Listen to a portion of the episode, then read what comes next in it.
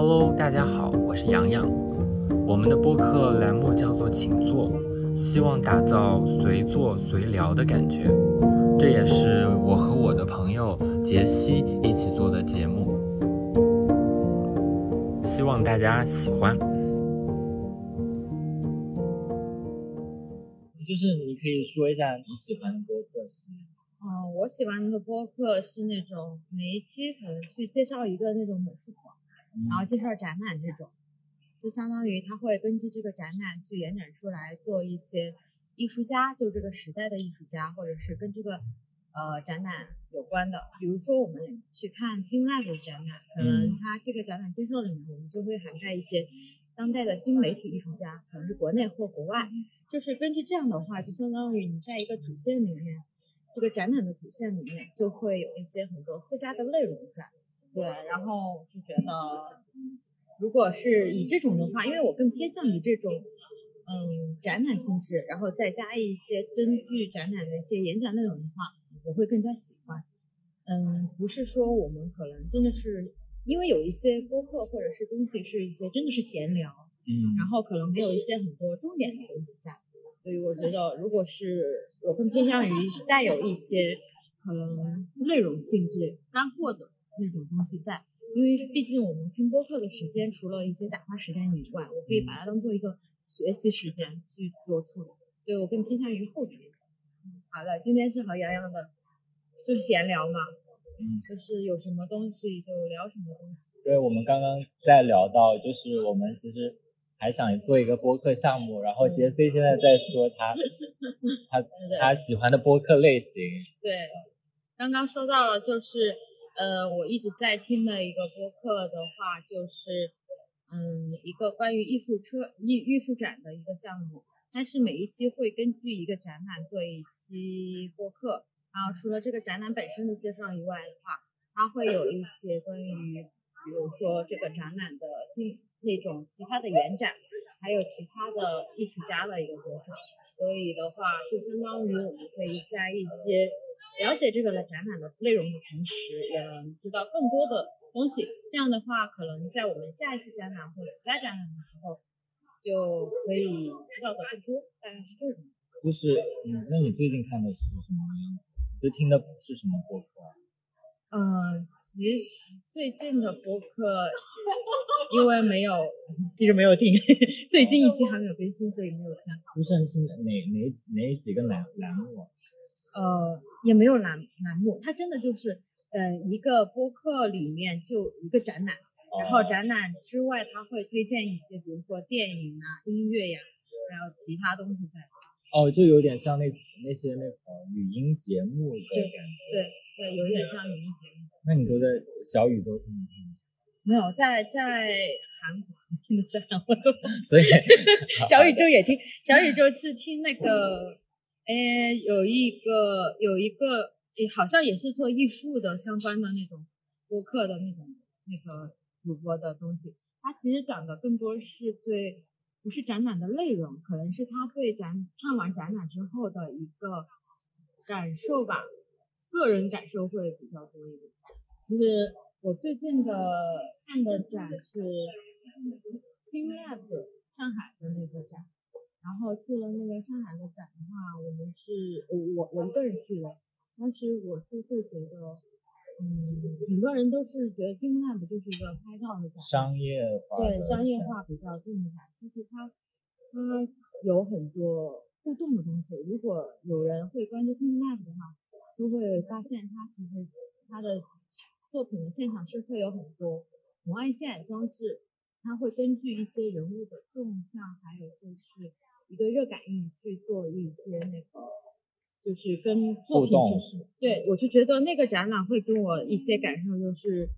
你在展览当中虽然是沉浸在这个展览里面，但是你是可以去创造这个展览的一个呈现效果的，而且这个现呈现效果是根据人的不一样而呈现的不一样。那就把这个可能性交给了观众，这也可能是很多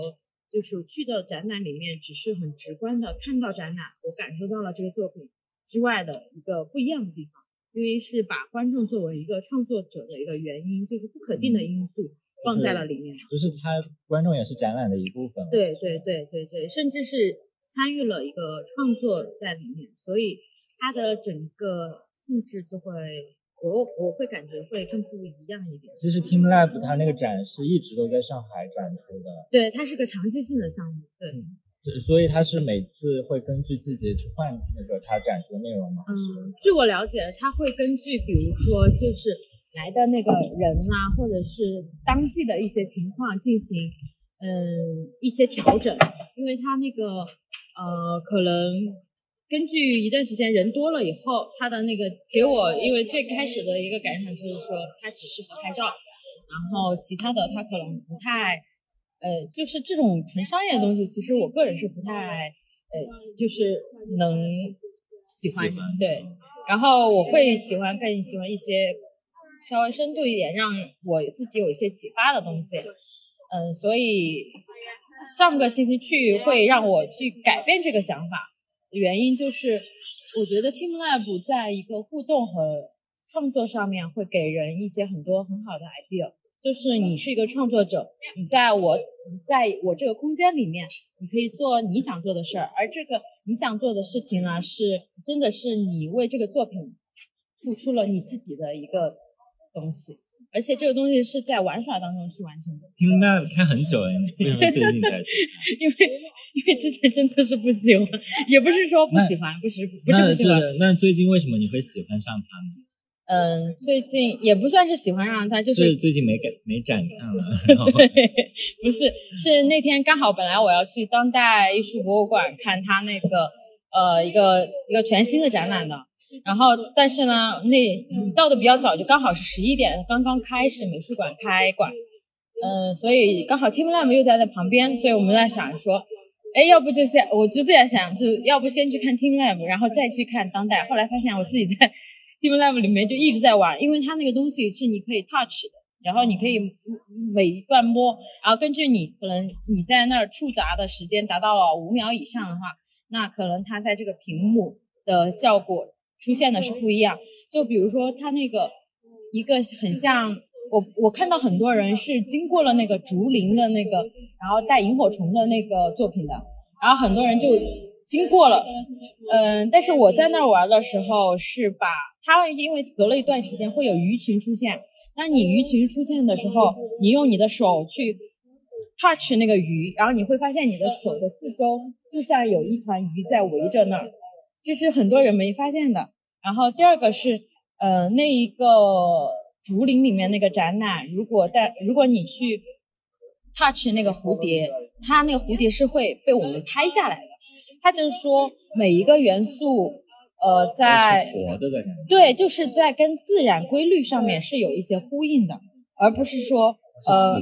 不是对，不是那种说我在那摸摸，然后那个鱼就这样游过去了，不是这样的，是说我它其实有鱼可能就是像鱼就跑掉了，鱼就在我的手的周围就跟我互动了，就是这个东西我一直在玩，然后本来有一个情侣走进了这个场地，我就很很很开心的去分享这个事情，然后我就说你们可以。可以等一下的话，然后这个东西就会出现了，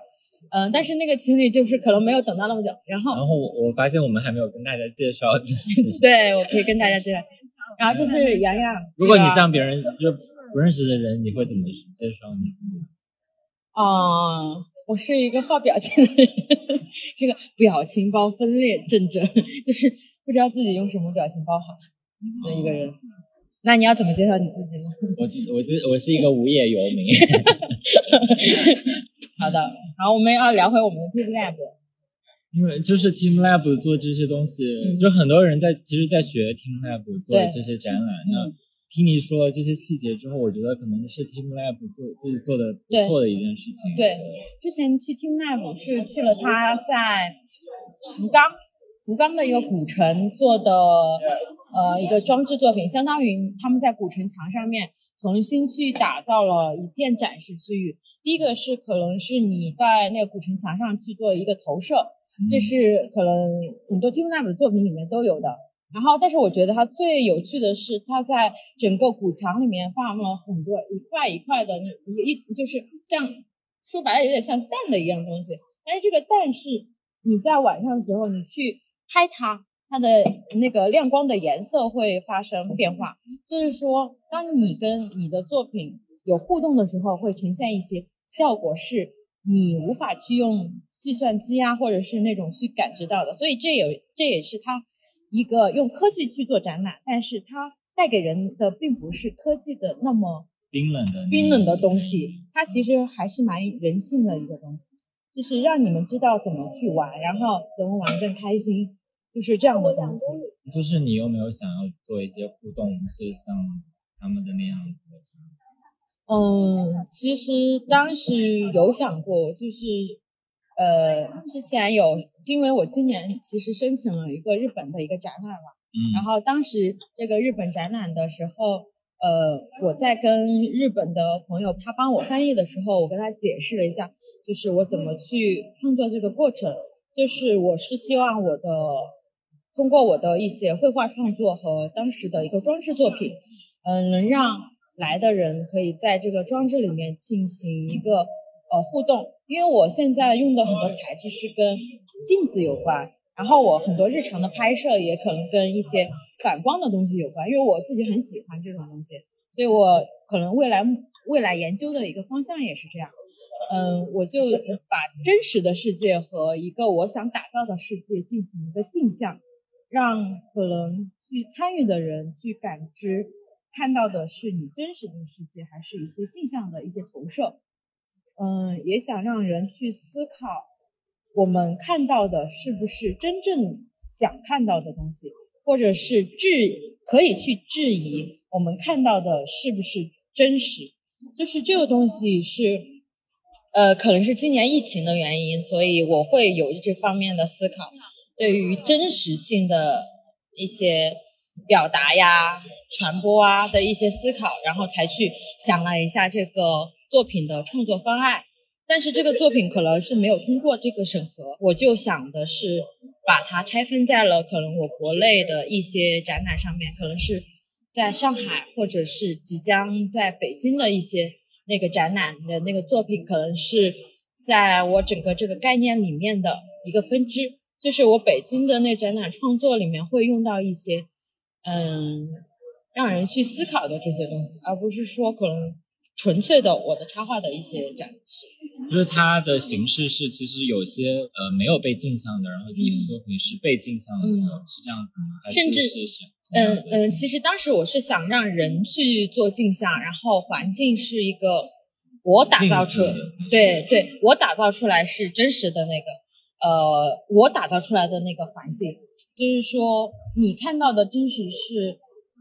你在这个镜子里面或者这个投射里面去看到的，哎，你觉得是真实的，还是说我不去看这个投射，我就用肉眼看到的是真实的？因为我们现在可以知道的就是很多东西是被编辑过的，或者是被被一些可能在传播传达上面，可能我们没有知道真正的一些东西。然后通过这个的话，我就会去想，嗯、我们想要看的东西是什么，哎，那那你觉得就是，然后看到了什么？那你觉得就是被编辑过的真相比较好，还是就是赤裸的真相比较好？就是这是你作品想要就是让对人家思考的一对件事情是。对，嗯，如果是就我个人而言的话，我想去接受的也是最真实那个，就是不畏惧编辑的那个现实，或者说，呃，也不是说真相，我就觉得我想接受的那个东西就是现实，它就是这样，嗯，而不是说，呃，通过别人的嘴或者是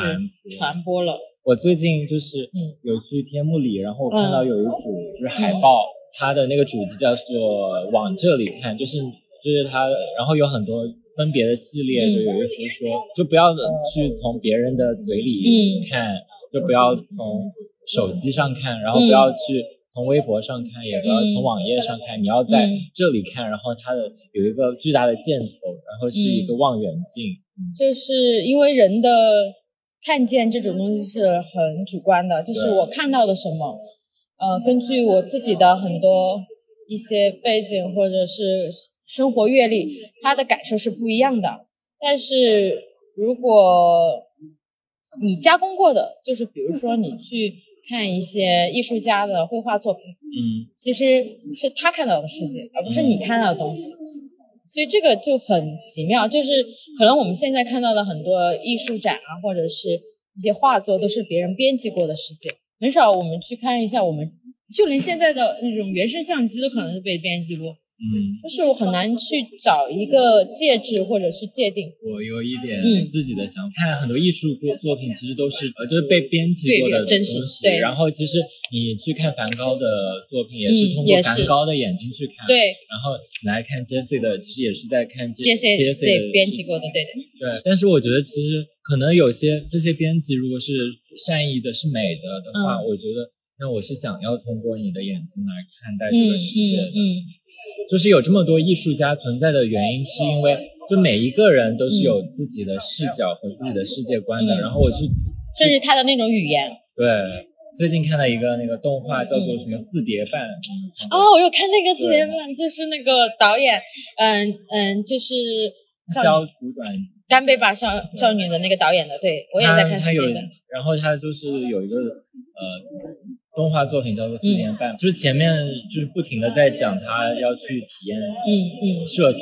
体验社团，那对。为什么？呢？就是他期待一个玫瑰色的大学生活，嗯嗯。然后他就是通过不停的去呃重复，到底是参加文学社还是音乐社，嗯，那可以给他一个玫瑰色的大学生活的一个体验，对，所以他就不停的在经历这件事情。嗯那么到了最后不是玫瑰色，但是是也是有意义的存在。对，就是这种东西是在最开始可能就像我们在最开始给自己贴了很多标签，然后我是什么样的人，我想成为什么样的人，或者是呃我在某个时期要要达到什么目标或者什么东西的时候，我才会呃这这种这种这东西对我们来说才是有意义的。但是可以可以知道的就是，呃，当我们去探索这个过程之后，我们获得的一个结果有可能是超我们预期，也有可能不是我们预期的，然后也也有可能是我们嗯不可控的一个事一个东西内容在。但是如果你把这种内容和东西做就是做做出来了之后，或者是你已经经历了你的这个东西之后，其实你会发现，哎，我得到的就这种心态会不一样，而不是说，如果你是太注重一个结果的话，那可能就有点，我看来可能比较功利，或者是，嗯，可能对，就是生活有些时候是需要一些物质，但是我觉得生活之外也需要一些精神上面的，可能你的一些体验和历练，甚至是一些成长在里面。就是哦，Jesse 现在是在永平里，对，他在摆摊，然后那你为什么想要来就做这样子一件事情？嗯，其实最开始的时候摆摊是，呃，我我会觉得摆摊比展览更好玩的是，嗯，展览不能跟人交流和接触，就可能是纯粹的去把作品呈现出来。然后，但是你摆摊的话，你是可以让你的作品和更多的人去做一些交流和一些互动的互动的东西在，而我自己是还蛮喜欢这种交流和互动在的，而因为我我不希望作品是那种很高高在上，或者是挂在一个放在框里面去被别人看的，也不能怎样，就被别人看的那就种端着的对对，然后我会觉得在可能是现在是也是创造创作的初期，在初期的时候，我也很喜欢去跟人做一些交流，他们会给你一些很直观的反馈。可能有关注过公众号的朋友是有看到我写过赖户类的很多一些带攻略性质的东西，但是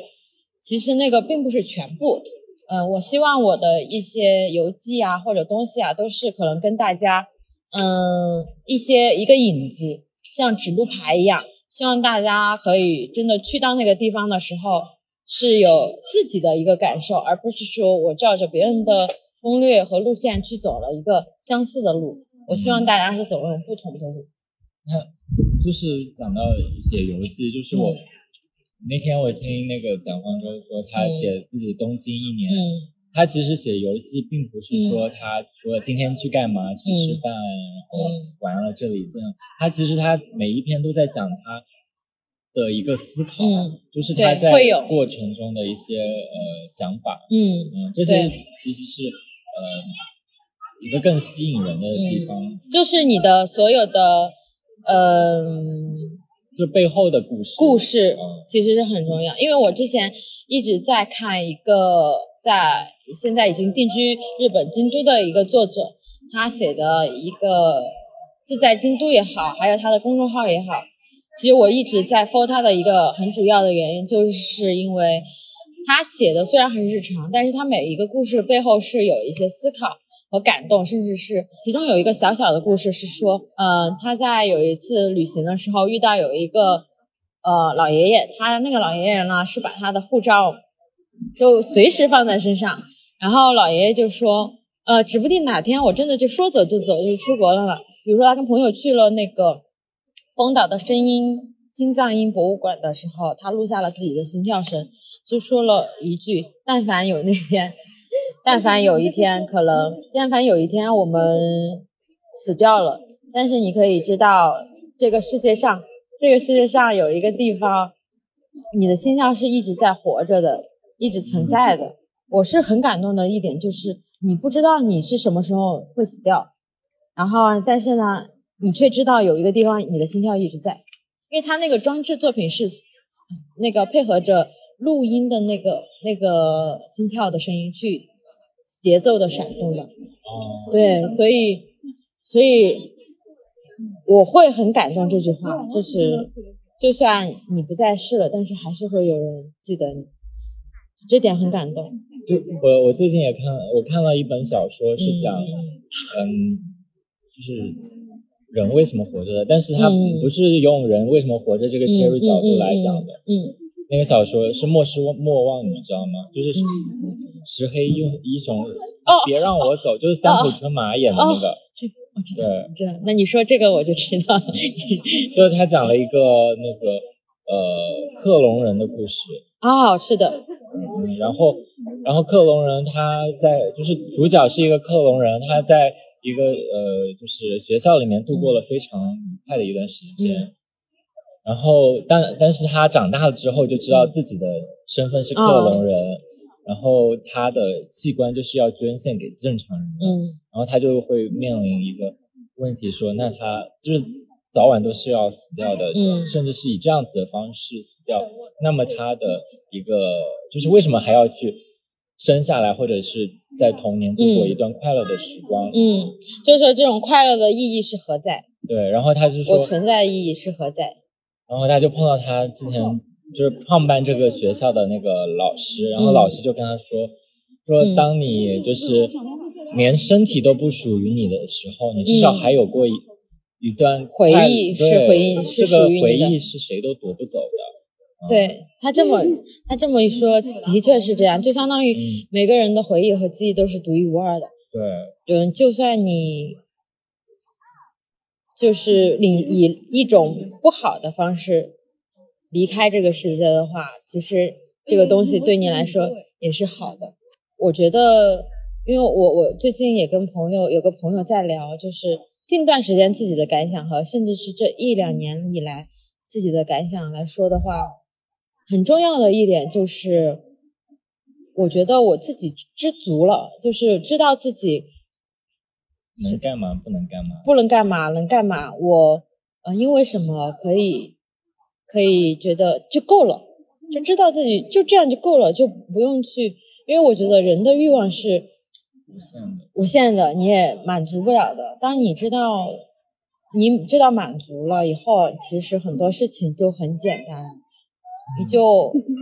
就虽然我们达不到那种无欲无求，还是会买买买嘛。嗯。但是，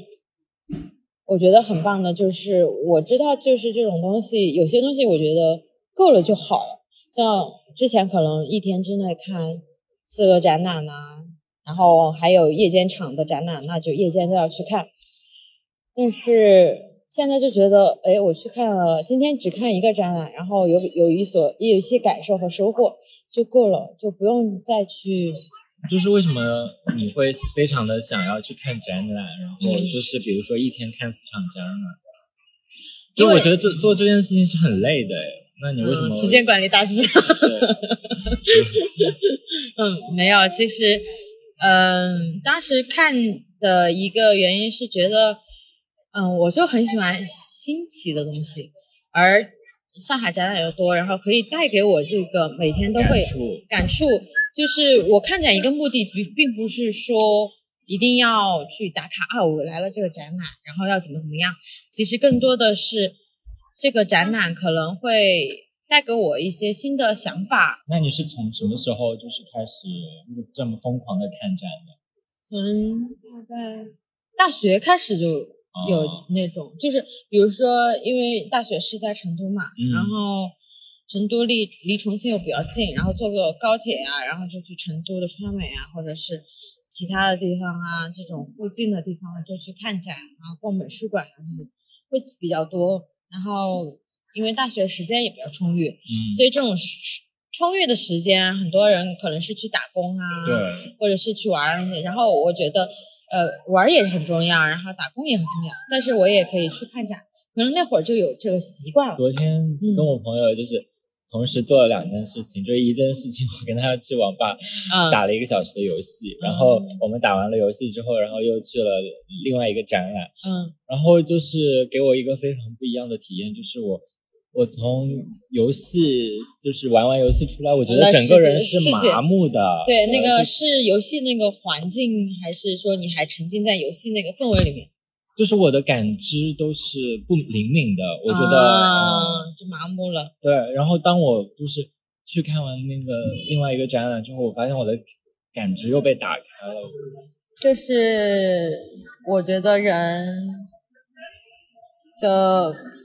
百分之五十或六十的精力其实是嗯可以做很多很多事情的。你是你是因为上班不忙吗？还是上班很忙啊？就是可能脑子里面可以过三四件事情，这样同时去做，嗯，让他会有就很就是高效的去做，因为工我觉得工作就是高效的去处理一些事情就好了，它不像我们平时生活或者是这些东西，嗯，感受会不一样。比如说我最，其实我也不是最累，就是有一次很让我。可能已经冲破了我自己能够承受的一个极限，极限就是可能我做一次展览，除了做展场展场设计，还要做展览策划，甚至展览的主视觉。因为我是那种对自己可能要求会比较高的人，能尽尽量的呈现出我自己想要的一些效果的时候是很重要的。嗯，这是我自己很。很需要的一个东西，我觉得后来后来我觉得其实这部分就像刚才聊到的，这其实无形当中给自己了一些很大的压力，然后甚至是会让自己的欲望不断不断的加大，就是你会变成一个要求很高的人，然后不达到这种要求，你就其实跟自己过不去，然后。其实是我觉得这种东西都是跟自己较真的一个东西，所以我。反倒是现在不怎么对自己较真。了。因为我做事，我也有最近有这样子的体悟，就是我们是不不断的要接项目的，嗯，那有时候你做的东西真的是做的很差，就是做到五十分，嗯，你甚至没有五十一分的嗯东 option 出来，对，但是你就是要把五十分的东西给交出去，对，就是过不了。自己那一关就会很很痛苦，很很自己很痛苦。然后因为今年又遇到了就三浦春马这件事情之后，后来我去看了一些就是呃他的粉丝的对他的追悼和纪念这种文章之后，虽然我也是粉丝，真的是十年差不多有十年，但是没有那么细节和那个的去跟他跟过这种东西，我会发现他有一个。可能是他们艺艺艺人的那个评论，他说就说，有些他他就是要求自己，可能每每一次的表演也好，舞台剧也好，演出也好，都是要一百分。嗯。而其实他只要达到了他自己的八十分，别人就已经一百分了。就是我们我们他就是这样太完美和可能对自己要求的这么高，嗯所以造成他这种压力就会一直很大，而这种压力和负荷有些时候会真的是给人是致命的打击的。所以我当时看到这句话的时候，嗯，我就在想，其实有些时候我可能不用做到自己的百分之百，甚至百分之一百二、一百三，我只要做到我自己百分之九十，然后别人就可能已经百分之一百五左右以上，甚至两百分两百的时候，那我百分之十，我其实是会让人自己休息，休息也很重要。就做出来会比较重要，是吗？嗯，我我我现在是觉得我这百分之十对我来说是非常重要的。嗯，我现在尽量不要求自己去做 perfect，因为嗯，我觉得其实这种对自己的这种完美，其实也是有点缺陷。嗯我我我会这样觉得自己是这样的，因为你其实达到百分之百，有些时候你会觉得不满足，甚至不满意，有什么不对？肯定是我哪里做的还不够好，嗯然后我下次还要做到更好，比这个更好。其实我觉得，咦，我现在九成我还挺开心的，然后又比较放松，然后嗯，我会觉得以前我真的是对自己压力有点大。就嗯绷得很紧，就像你说的，你你怎么可能在一个天就得看四个展？就是你早上我看一个展，下午看两个展，如果晚上还有个展，还可以去夜间场上，就这种。就所以所以你说你看这么多展示你就是自我的要求，说我一天要做这么多事情，嗯，我可以做这么多事情，就是你八个小时，你就是要把八个小时用到底。对，用光，嗯，然后甚至不睡都要去达到这目标。嗯因为我有些时候我，我我另外一个解压方式，除了练剑之外，另外一个方式可能可能是看综艺嘛，就是你让自己爆笑啊，